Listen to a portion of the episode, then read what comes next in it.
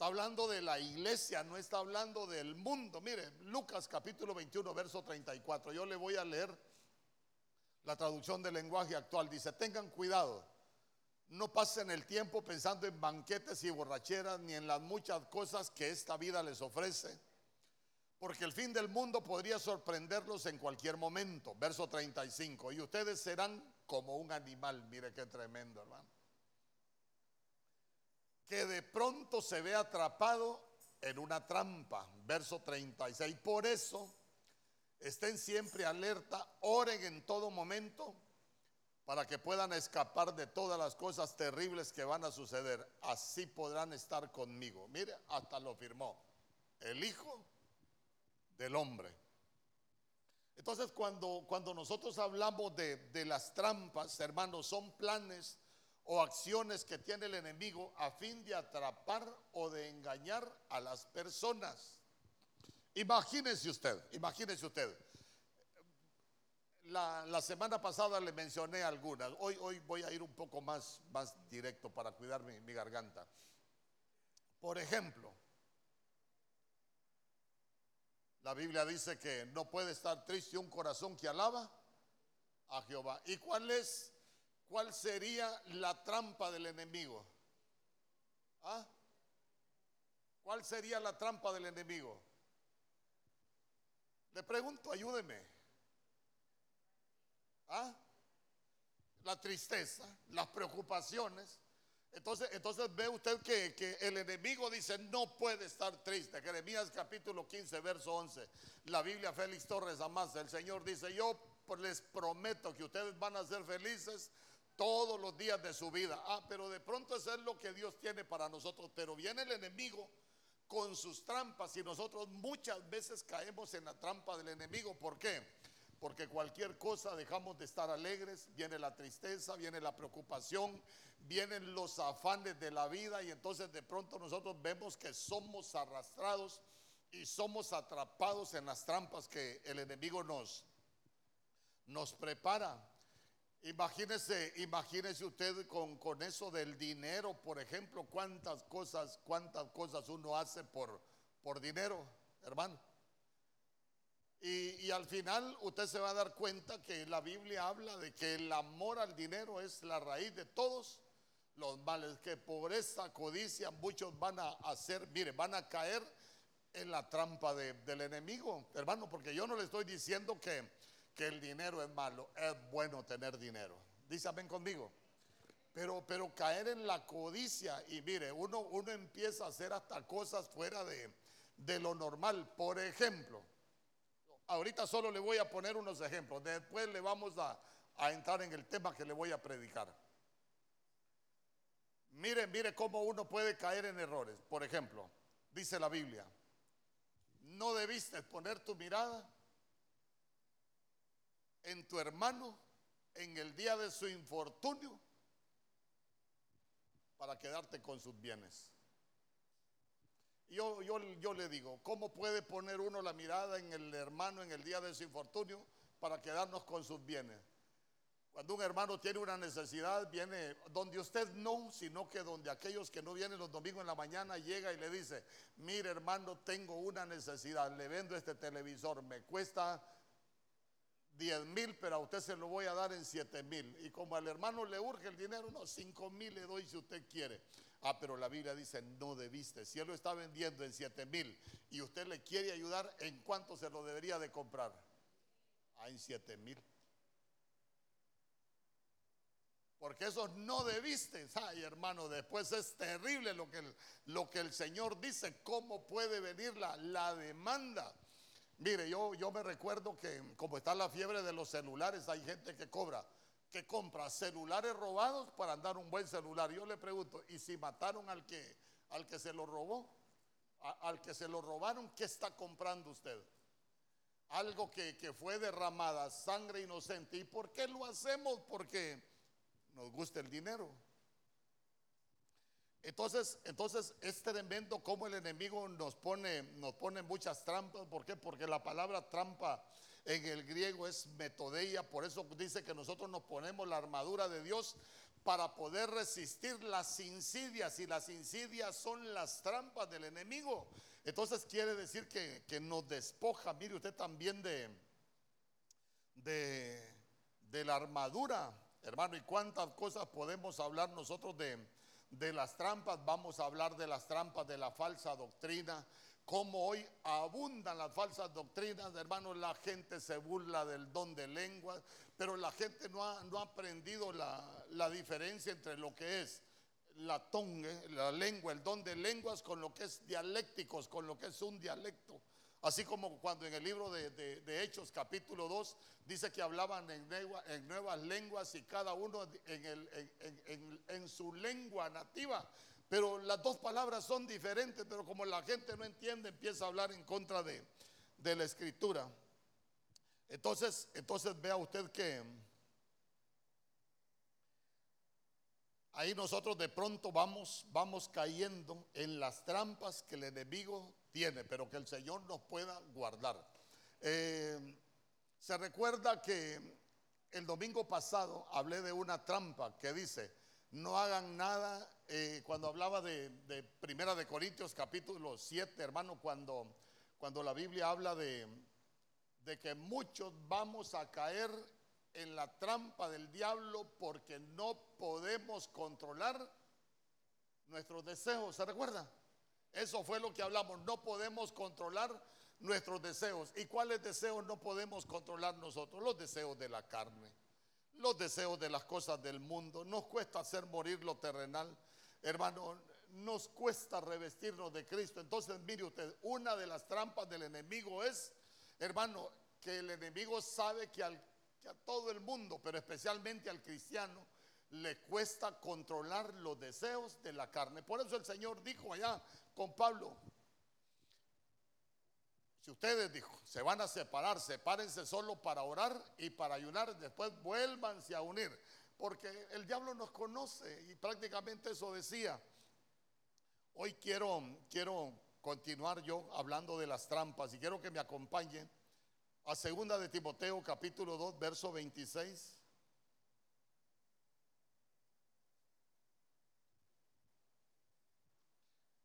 Y mire lo que dice, de modo que se despierten y escapen de la trampa en que el diablo los tiene cautivos, sumisos a su voluntad. Entonces yo le, yo le pregunto, ¿cuál es la trampa del diablo ahí en ese verso? Ayúdeme a predicar.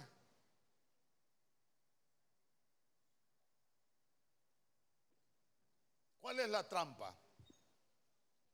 ¿Ah? Dormir. La trampa es que el cristiano se duerma. Porque, porque mire, uno se puede dormir espiritualmente. No, estoy hablando de literalmente, aunque algunos hermanos, eh, yo sí los veo a veces como que parece que se van a desnucar aquí, hermano, como que. Pero mire, pero mire, ¿cuál es, cuál es el problema? Que uno cuando, cuando está dormido, uno entra en un estado de, inacción, hermano, uno, uno va perdiendo, eh, mire, cuando usted está despierto, por ejemplo, y ahí en su casa están haciendo, están haciendo un bistec que huele rico. Cuando usted está despierto, ¿qué dice usted? Qué rico huele. Pero cuando está dormido. Entonces, veámoslo en lo espiritual. Cuando, cuando nosotros estamos despiertos, podemos tener discernimiento, podemos discernir muchas cosas. Pero cuando nos dormimos espiritualmente, perdemos el discernimiento, hermano. Nos pueden suceder cosas buenas, nos pueden suceder cosas malas, pero el dormido no se va a percatar. ¿Sabe qué? Cuando se está dormido, uno puede ser despojado, le pueden suceder tantas cosas, pero todo es, todo es una, una trampa del, para que no entres en tentación. Entonces la ordenanza del Señor es que nosotros nos mantengamos velando, pero la trampa del enemigo es, duérmete niño, duérmete ya, que viene el diablo y te llevará. ¿Ah? hasta la canción de cuna. Yo le contaba la semana pasada que cuando mi esposa estaba embarazada de, de, Maoli fue, o de Mario Samuel. El calambre. Estaba embarazada de Mario Samuel y mi esposa se ponía así bien, bien gorda. Cuando, cuando iba a tener sus hijos, hermano, y una madrugada, ay, amor, amor, calambre, calambre. Yo no sé si a usted le ha pasado. Calambre, y vengo yo, me tiro, le agarro la pierna y, yo voy a darle masaje. Y al final me dice, es la otra, me dijo. Y yo, ¿por qué no me percaté de cuál era la pierna que tenía mala, que tenía que buscarle solución? Pues estaba dormido. Amén. Entonces, entonces mire qué tremendo que, que uno debe de tener cuidado de no dormirse. Y quiero que me acompañe a primera de Samuel capítulo 26, verso 5. Aprendamos de los dormidos.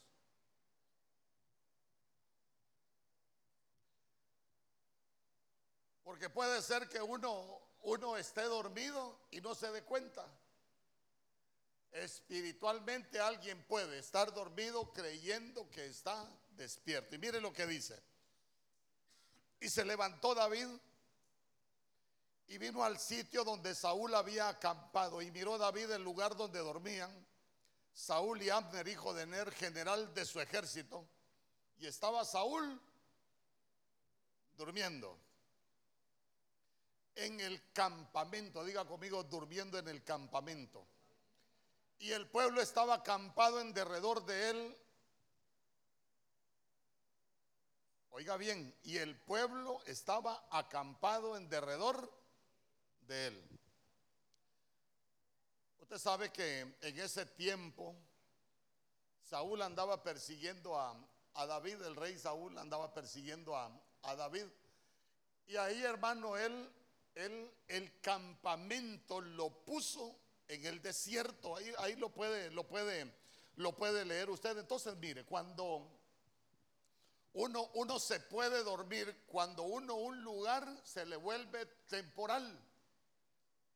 ¿Por qué? Porque cuando acampa uno, cuando acampa uno, eh, cuando uno acampa no es un lugar permanente, sino que es un lugar temporal que uno solo está, solo está de, pasada. Si usted lo ve espiritualmente, es como no tener una casa espiritual donde uno pueda permanecer.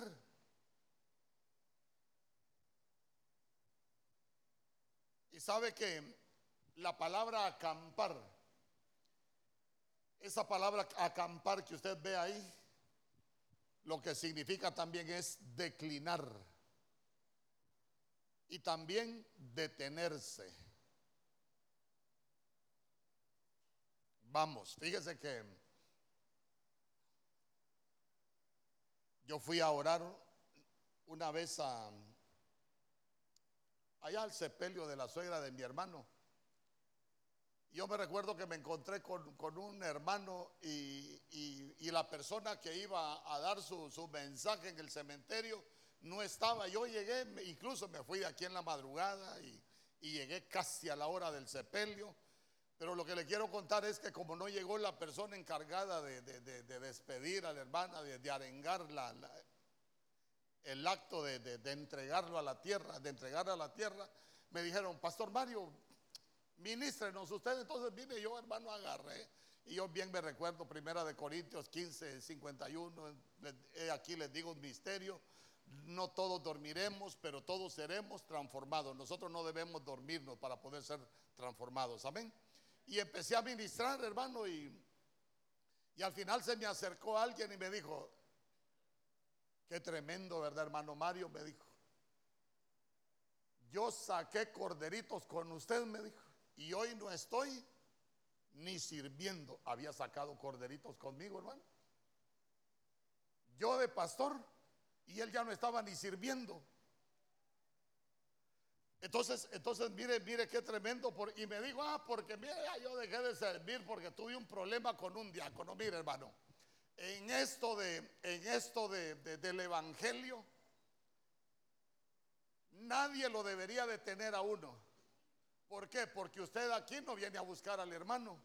Usted aquí no viene a tener problemas con el hermano, usted aquí no viene a tener problemas conmigo. Yo supongo que usted viene a buscar al Señor, a buscar de la presencia del Señor. Entonces, entonces mire qué tremendo, pero uno puede acampar, ¿por qué? Porque dése cuenta que Saúl se volvió perseguidor de los hermanos.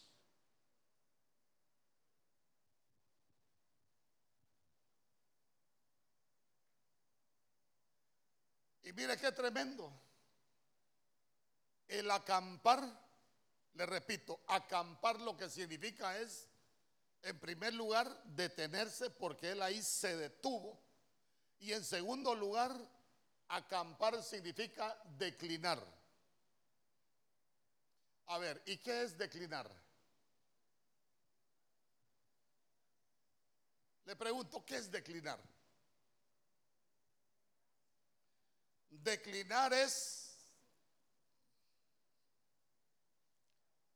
ir perdiendo progresivamente una cualidad. Eso es declinar. Ir perdiendo progresivamente una cualidad. Por ejemplo,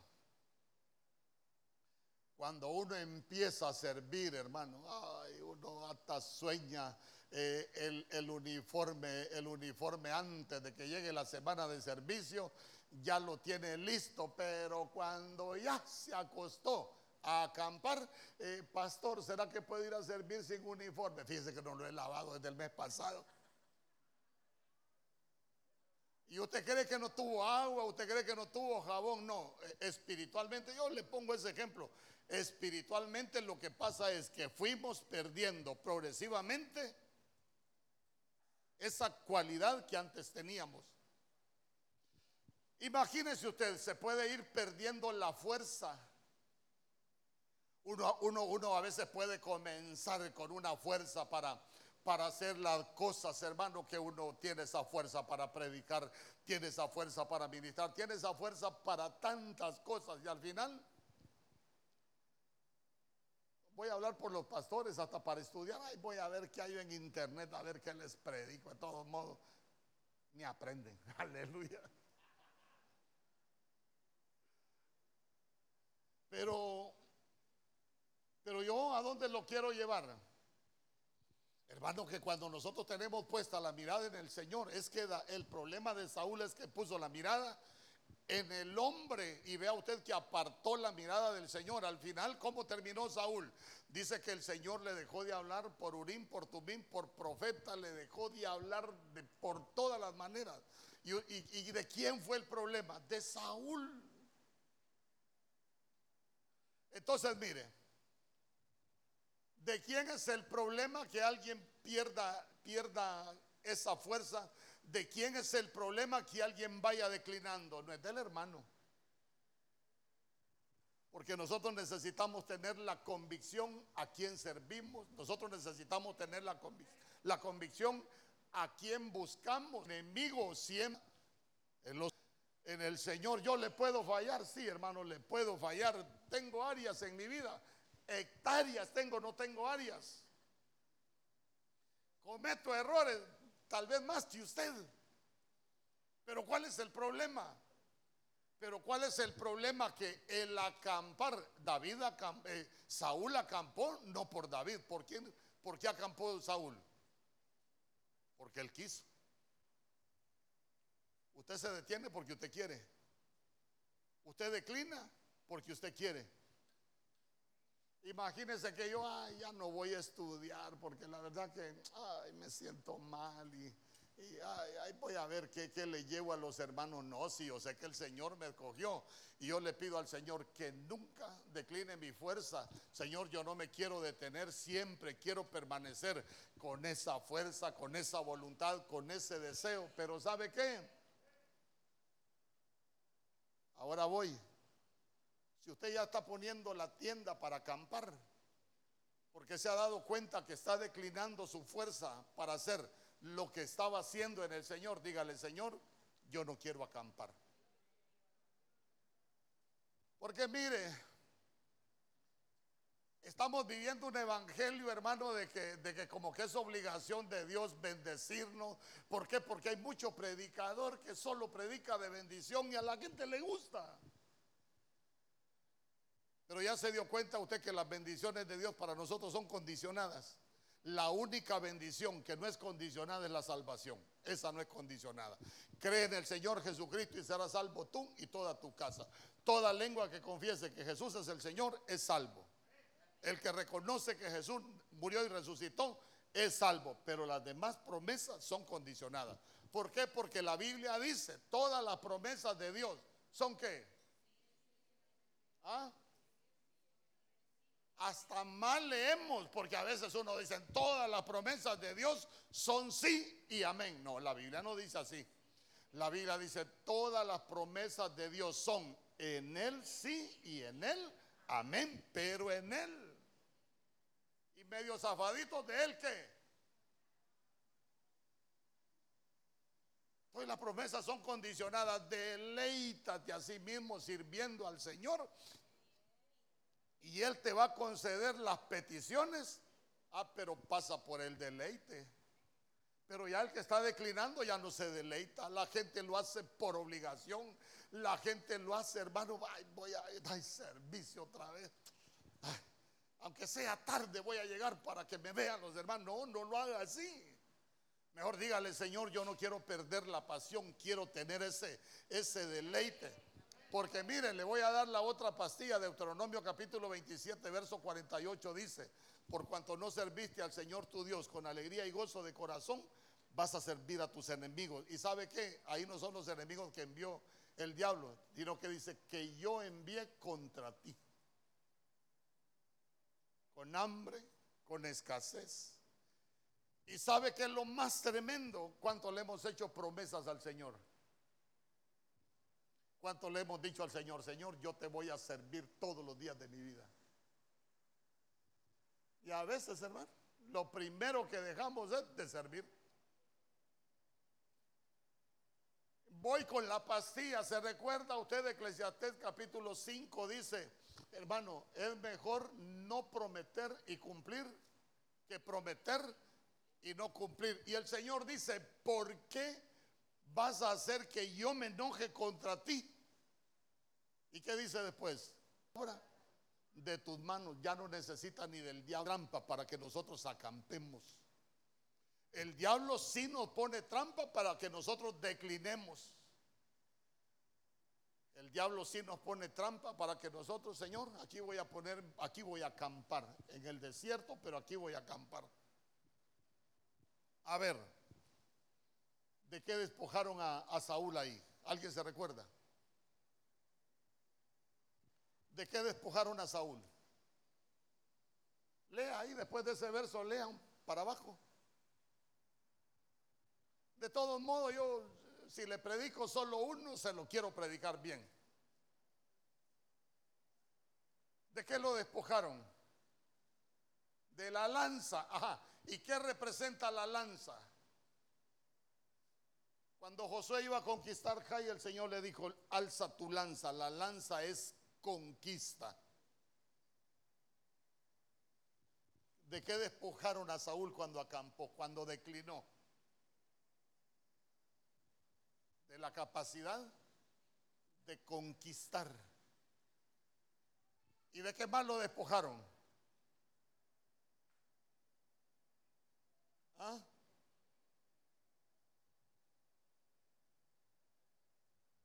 Para empezar, mire dónde tenía la lanza clavada en la tierra.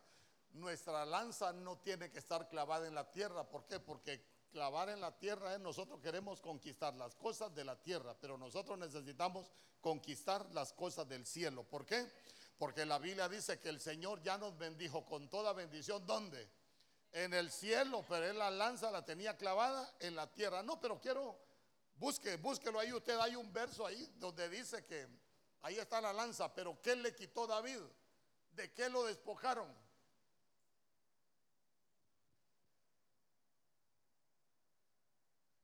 La lanza sí. ¿Qué otra cosa? Mire, se llevó pues David la lanza y qué? La vasija de agua. Día conmigo la vasija de agua. ¿Y, ¿Y qué es que nos quiten la vasija de agua? ¿Ah? No, pero, pero veámoslo espiritualmente, no más. ah. ¿Qué le quitaron a Saúl? ¿De qué despojaron a Saúl? ¿Ah? La lanza ya le dije conquista y la vasija de agua. Por ejemplo, ¿se recuerda usted de las bodas de Caná? ¿Dónde echaron agua para que se convirtiera en vino? En las vasijas de la purificación. Cuando a uno le quitan el agua, a la gente le cuesta cambiar porque no tiene agua para limpiarse.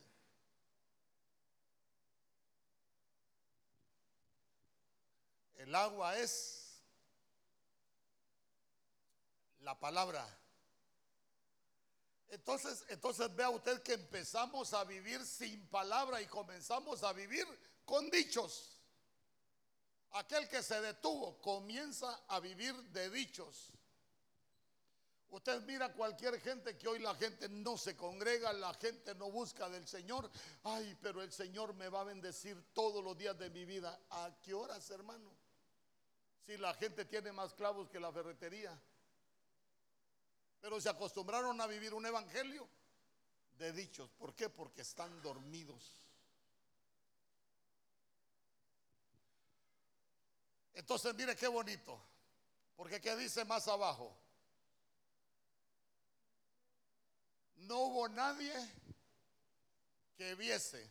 Ay, hermano, no hubo nadie que viese. ¿Para qué necesitamos ver nosotros? Pero espiritual. Vamos ver nosotros. Para ver cuando el enemigo nos va a atacar. El enemigo lo agarra a porrazos y ni cuenta se da. ¿Por qué? Porque está dormida. No tiene la capacidad de ver.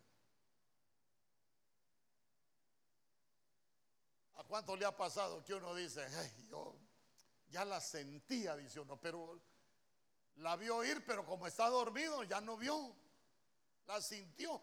Y después, ¿qué dice? No hubo nadie que viese ni entendiese. ¿Y por qué no? Pues el, dormido, hay muchas cosas que no las van a entender.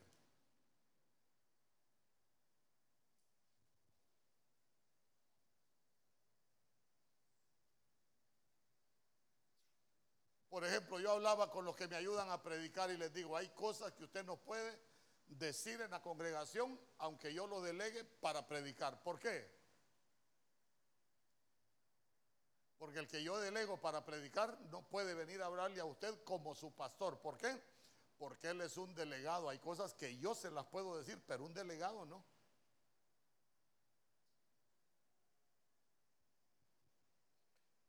Vaya, ¿sabe cómo es eso? Como cuando usted va de viaje y va a dejar sus hijos y le dice a alguien, cuídeme la, casa. El hecho de que le quede cuidando la casa no quiere decir que le va a tratar los hijos como los trata usted. ¿Correcto? Hoy sí me, explico. Por eso. Pero mire usted, el ciego, el, el que está dormido, perdón, no entiende muchas cosas. Por eso es que uno, por eso es que el Señor despiértate tú que duermes y te alumbrará Cristo. Por eso es que nosotros, pero mira al final qué dice. Nadie viese, ni entendiese, ni velase. No había nadie velando. Hermano, el que está dormido no vela. Se le mete ladrón, le roba cualquier cosa, le destruye la casa, le daña el matrimonio, le daña a los hijos. ¿Por qué? Porque el ladrón solo vino a matar, robar y destruir. Le roban la paz, le roban muchas cosas, le, le roban la alegría. Pero ¿cuál es el problema? Espiritualmente está dormido. Y ya le quitaron la lanza y la vasija con agua.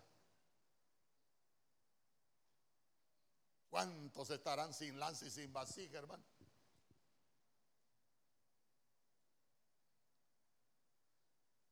Lucas capítulo 22, verso 45.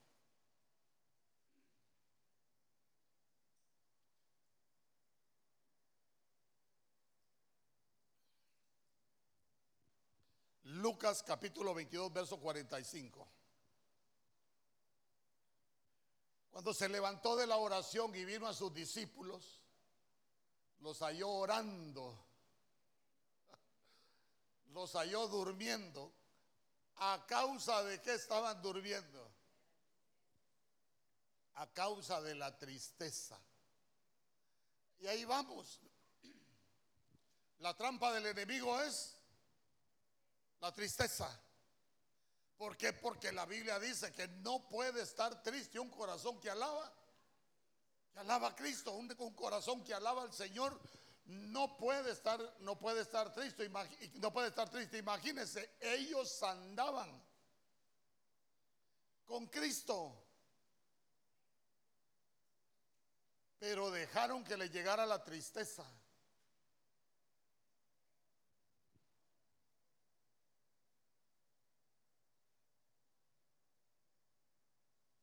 Usted ha escuchado gente que cuando está triste dice, yo me quisiera irme a despertar. ¿Cómo alguien puede hablar del enemigo? ¿Sabe por qué? Siempre hay esperanza. ¿Cuántos dicen amén? Entonces, mire qué tremendo. ¿Por qué? Porque ¿a dónde estaban ellos ahí cuando se durmieron? ¿Alguien se recuerda? Estaban, hermano, en el monte de los olivos. Usted sabe que del olivo lo que se saque es el aceite, el aceite lo que representa es la unción y no solo la unción, sino que representa el Espíritu Santo, pero mire usted qué tremendo. Aún de, de tantas cosas hermosas que nos enseña la Biblia, como les llegó la tristeza, se durmieron.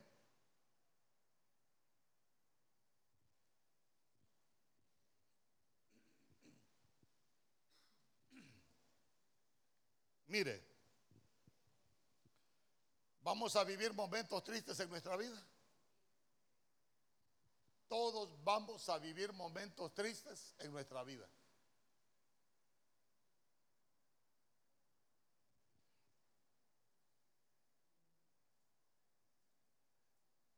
Pero nosotros tenemos que aprender a sacudirnos la tristeza. Amén. Imagínese usted, yo, yo le he dicho, voy a hablar por mi caso. Se me muere mi mamá, hermano, y nosotros hemos sido unidos. ¿Y qué pasó? Usted no vaya a pensar que yo, ay, se murió mi mamá, la enterré, me voy a ir al cuarto a llorar y va a pasar un año, ay, mi mamá, van a pasar dos años, ay, mi mamá. Yo solo le dije al Señor, Señor, yo la tristeza por la muerte de mi madre no me la quiero llevar, aquí la voy a dejar en el cementerio. ¿Y sabe qué? El mismo día fui a predicar a una iglesia. En el camino iba, yo le he contado, hermano, el pantalón con el que me fui de aquí, la velé toda la noche, la enterré, no andaba ropa. En el camino, Mario, dice el Señor, que vayas a predicar a Puerto Cortés. Agarré para Puerto Cortés a predicar después de enterrar a mi mamá. Qué desmadrado usted, pastor. No, lo que le quiero enseñar es que la tristeza es una trampa del diablo para que perdamos la alegría. ¿Se guarda luto? Sí, se guarda luto. ¿Se llora? No le estoy diciendo que no se llora. Lo que estamos hablando es de esa tristeza. Hermano, alguien por la tristeza deja de gozarse los hijos. Alguien por la tristeza deja de gozarse lo que Dios le dio. Alguien por la tristeza, ¿sabe qué? Se quiere morir y tal vez el Señor tiene muchas cosas buenas para ellos, pero la gente cree que hasta ahí llegó.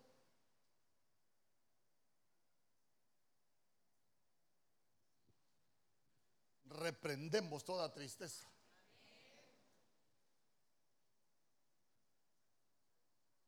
Porque la Biblia dice que el Señor nos vino a cambiar nuestro lamento, vino a cambiar también nuestra tristeza en alegría. Ese es el trabajo del Señor.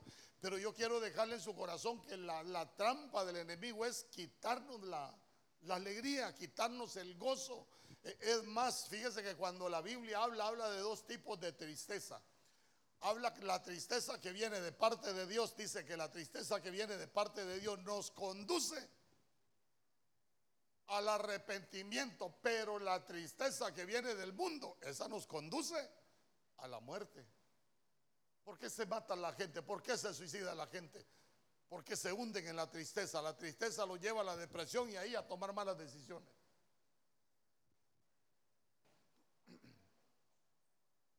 Y le pregunto y le, repito, ¿nos va a llegar la tristeza? ¿Nos va a llegar? Si hasta nuestro Señor Jesús se recuerda lo que dijo, estoy triste hasta qué? Estoy triste hasta la muerte, pero usted se va a dar cuenta que, que no llegó hasta ahí.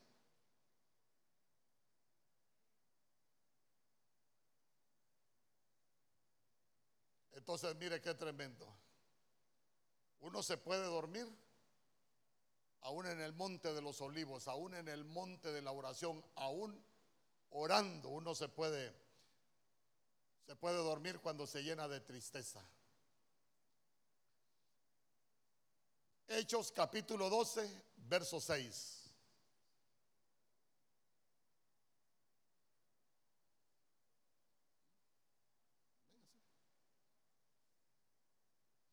Hechos capítulo 12, verso 6. Venga. Dice la Biblia. Cuando Herodes le iba a sacar aquella misma noche,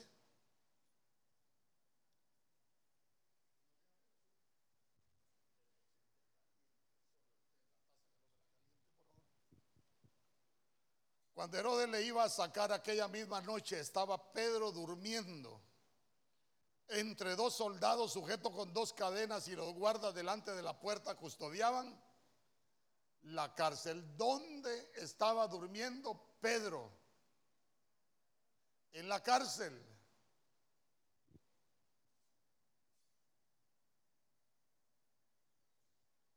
Mire,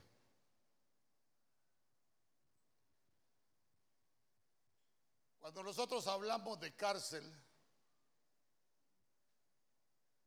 la cárcel es que se pierde la libertad. Amén. ¿Qué más se pierde en la cárcel?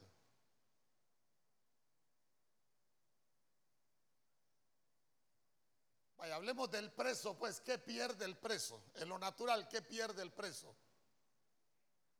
En primer lugar, pierde la libertad. ¿Qué más pierde el preso? ¿Ah? ¿Qué más pierde un preso? Usted como no está preso tiene derecho a andar libre. Pero ¿qué pierde el preso entonces? El derecho a la libertad. ¿Qué más pierde el preso? ¿Ah? Él A las vestiduras, claro. ¿Por qué pierde las vestiduras el preso? Porque le dan vestiduras de preso. ¿Qué más pierde el Imagínense, imagínense lo que se han llevado aquí, por ejemplo, hermano, que aquí en Honduras fueron de la alta alcurnia. Ah, pero en Estados Unidos unos andan de azul, otros andan de anaranjado y otros andan de rojo. Perdieron sus su investidura. ¿Qué más se pierde? Se pierden los privilegios. ¿Qué más se pierde? Eh, eh, ¿Tendrá autoridad el preso? Bueno, allá, aquí, yo estoy preso, pero yo soy el que mando. No, el preso pierde autoridad. Y véalo perder autoridad en el mundo espiritual. ¿Qué más pierde el preso? El preso pierde la dignidad. Ahora sí vamos.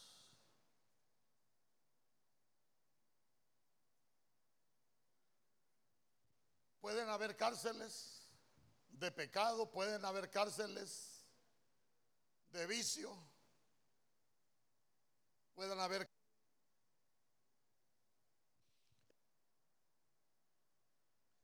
que alguien estando preso se duerma. Le pregunto yo, usted que conoce la Biblia, ¿ha leído en algún pasaje que José se durmió en la cárcel? ¿A que no? Y tiene una enseñanza para nosotros. ¿Por qué? Porque la Biblia dice que todo lo que José hacía, aún estando en la cárcel, el Señor lo hacía prosperar. ¿Por qué? Porque a pesar de que estaba preso, no se durmió.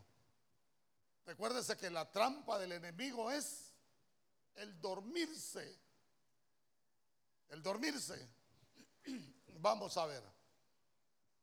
¿Cuándo notamos nosotros que José no se durmió en la cárcel? A ver hasta, hasta qué hora llego. ¿Cuándo notamos que José no se durmió? Fíjate José que tuve un sueño. Sí, hombre, yo te lo voy a interpretar. Cuando el copero, cuando llegó el panadero, fíjate que tuve un sueño. Sí, hombre, yo te lo voy a interpretar. Cuando llegó delante de Faraón, eh, fíjate que tuve unos sueños. Sí, hombre, yo tengo la interpretación. Nunca se durmió a pesar de que estaba en la cárcel. Entonces, mire qué tremendo porque porque usted se va a dar cuenta que Pedro Pedro, a pesar de que había sido escogido como una piedra para edificar cuando estaba dormido, usted se va a dar cuenta que, que Pedro había perdido muchas cosas. Vaya, usted que lo ha leído, ¿qué había perdido Pedro?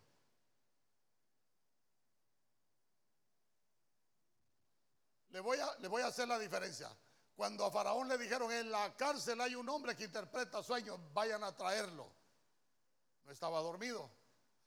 Pero cuando llegan a, sacar a Pedro de la cárcel, ¿qué pasó? ¿Qué tuvo que hacer el ángel? Lo tuvo que despertar. ¿Y qué más? ¿Ah? ¿Qué más? A nombre 7 Hechos capítulo 12. Mejor leámoslo, verso 8. Porque desde que el ángel lo levanta se le cayeron las cadenas. Pero mire lo que dice el verso 8. Cíñete y átate las sandalias. ¿Qué son las sandalias? El Evangelio. ¿Sabe qué? Estaba preso, estaba dormido y estaba descalzo ya. Es como aquella gente que, está presa, que se durmió y ya no tiene el poder de la palabra en su boca, sino que se descalzó. ¿Y qué más le dijo?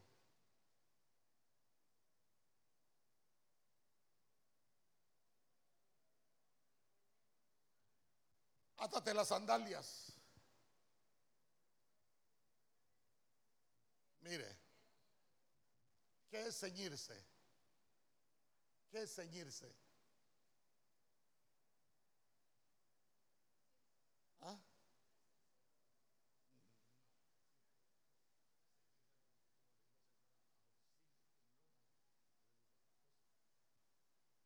¿Qué es ceñirse?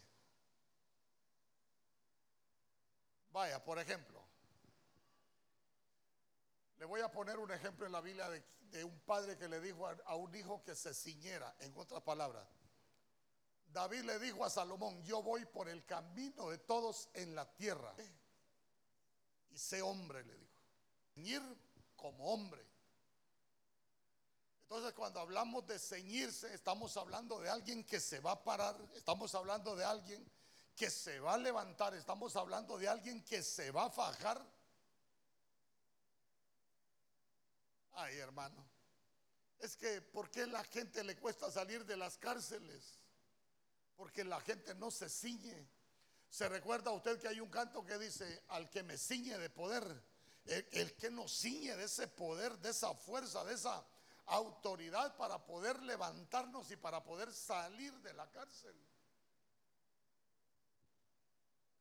Estaba descalzo y por último, ¿qué le dijeron? Envuélvete. ¿Y por qué le tuvieron que decir que se envolviera en su manto? Estaba descubierto. Entonces, mire qué tremendo. ¿Por qué? Porque el que está preso no se puede dormir. Yo sabe de qué me acordaba, solo del Chapo me acordaba, digo yo, el Chapo nunca se durmió. Medio lo descuidan y se les va.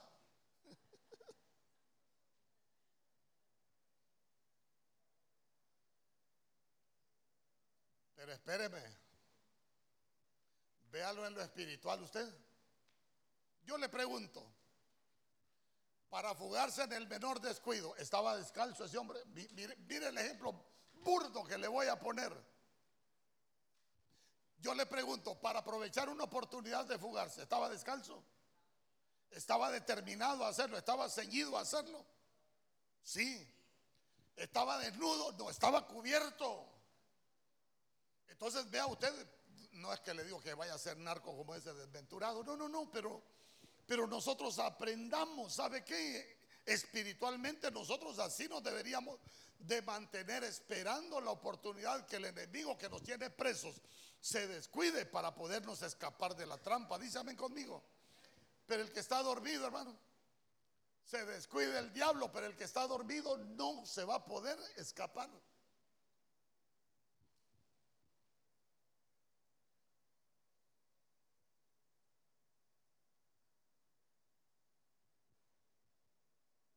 Primera de Samuel capítulo 3, verso 3.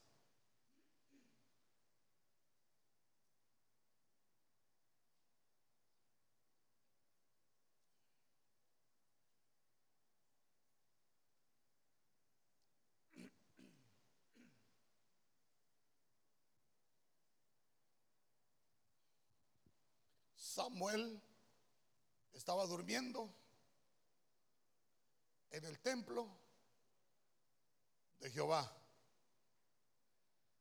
donde estaba el arca de Dios y antes que la lámpara de Dios fuese apagada.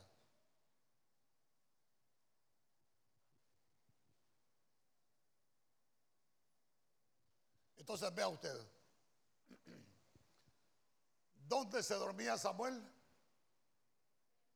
En el templo. Ahora vamos a ver. ¿Era bueno o era malo? ¿Ah? Era malo.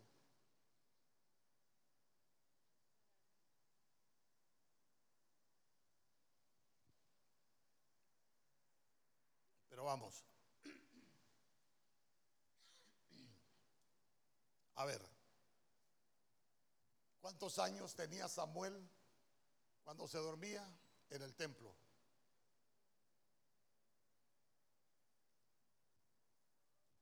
Doce años de edad.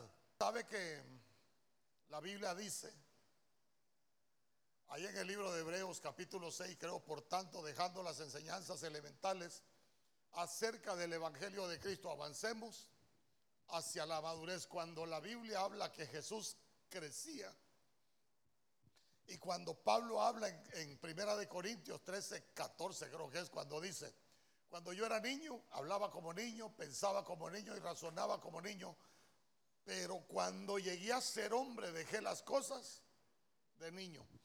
Lo que nos está hablando es que uno comienza como niño, pero uno tiene que crecer. Entonces, mire, cuando no se es maduro espiritualmente, la gente puede estar en un templo y estar dormida. Puede tener 40 años de evangelio y estar dormido.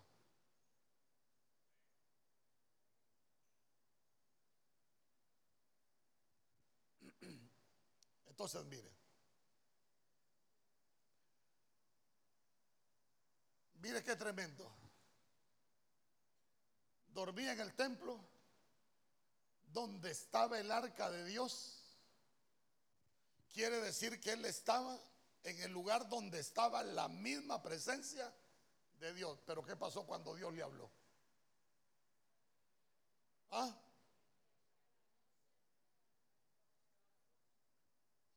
Dios le hablaba y él no sabía que era Dios el que le estaba hablando. Entonces, mire qué tremendo. Cuando se está dormido en el templo, a la gente Dios le va a estar hablando. Y va a pensar que es uno. Ah, el pastor lo dijo por mí y por quién más lo voy a decir. Pues? Y es que yo vine a predicarle a la CIA, le vine a predicar a usted. Ese vainazo que tiró el pastor es por mí y por quién más.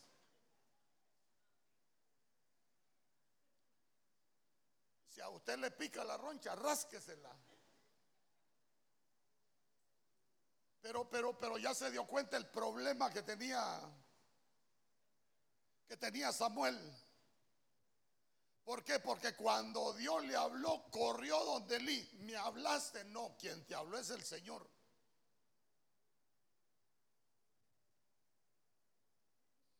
Mire, yo platicaba con alguien que se fue de acá molesto y me dijo, ¿sabe por qué me voy?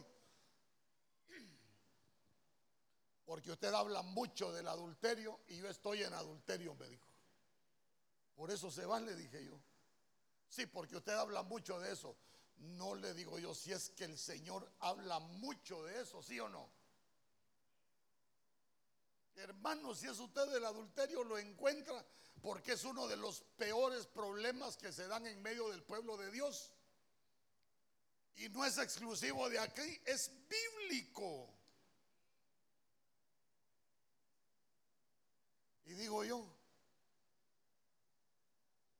se va de acá porque yo lo hablo. Pero lo que pasa es que estaba dormido y no sabía distinguir cuando uno habla y cuando habla Dios. Mire, cuando la gente no aprende a distinguir que Dios le está hablando para cambiar, la gente está dormida.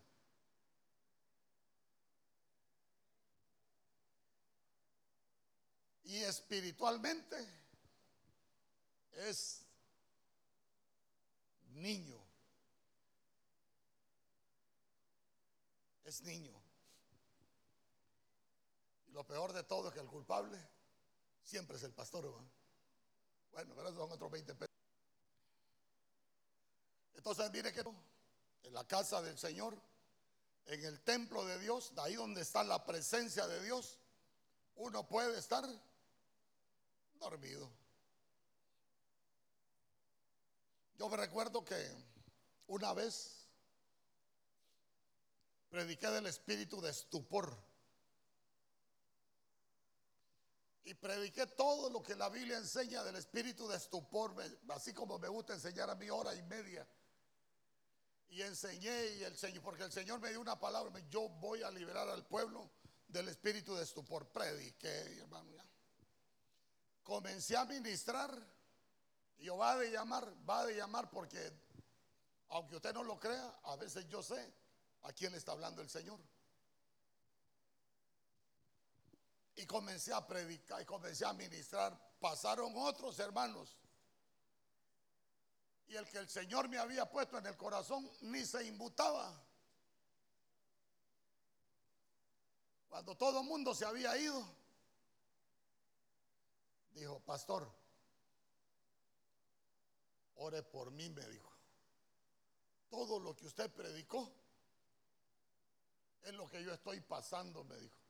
Y no escuchó, le digo que hasta mudo que debe estar llamando. Y a usted que le estaba hablando el Señor, ¿y ahorita qué? ¿Y sabe cuál es el problema? ¿Sabe cuál es el problema de no aprender a oír la voz de Dios estando en el templo? Hermano, no, no lo quiero amenazar, pero cuando uno deja de oír la voz de Dios, uno puede entrar en un proceso involutivo y le puede ir muy mal. Por ejemplo, Elí. Elí se acomodó, estaba en la puerta del templo, ahí se dormía. ¿Y cómo terminó Elí? Yo le pregunto, ¿el Señor le habló a Elí? Si le habló, hermano, si el, si el, Señor le dijo por medio de Samuel, mira, te va a venir esto, te va a venir lo otro, y él empezó a decir todas las cosas que le iban a pasar, pero Elí nunca atendió la voz de Dios, espiritualmente dormido. Y sabe que es lo más tremendo, generaciones de Icabod, generaciones sin gloria, por no aprender a escuchar la voz de Dios, por estar dormido en la casa del Señor, ahí donde está la presencia de Dios.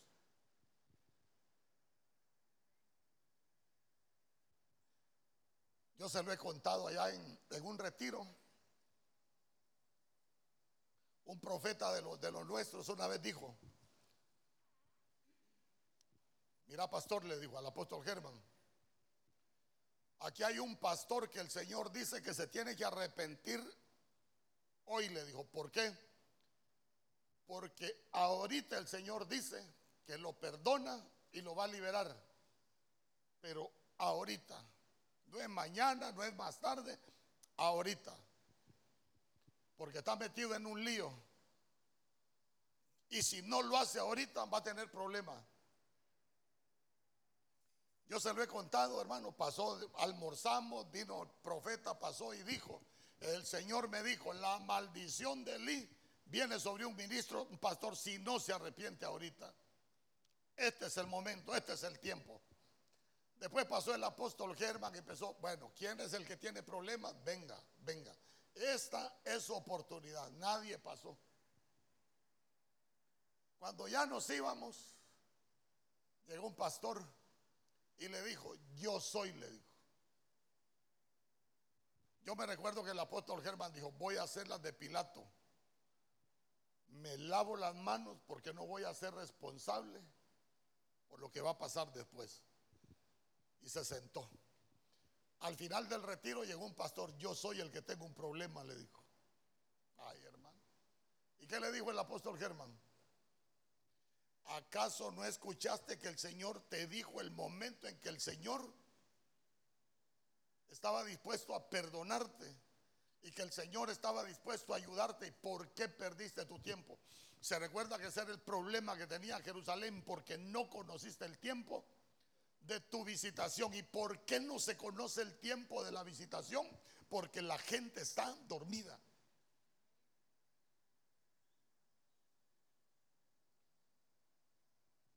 Una vez estábamos estudiando, pero ya como unos ocho nueve meses después estábamos estudiando.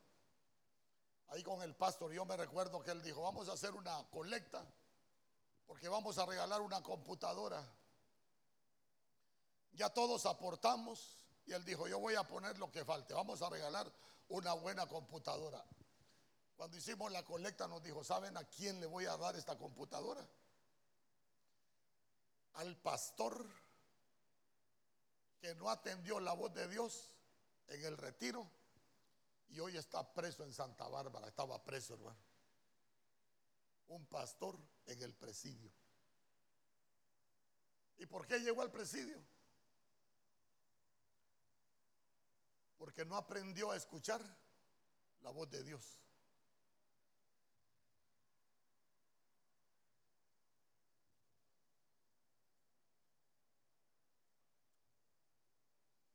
Usted me ha fijado que yo a veces estoy ministrando y me voy para el centro.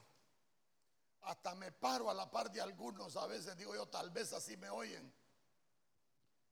Pero como mucha gente está dormida, estando en la casa de Dios, donde está el arca de la presencia de Dios, pero creen que es el hombre que habla y no es Dios. No se duerme en el templo Aprenda a escuchar cuando Dios le habla. Amén. Yo quiero, quiero orar.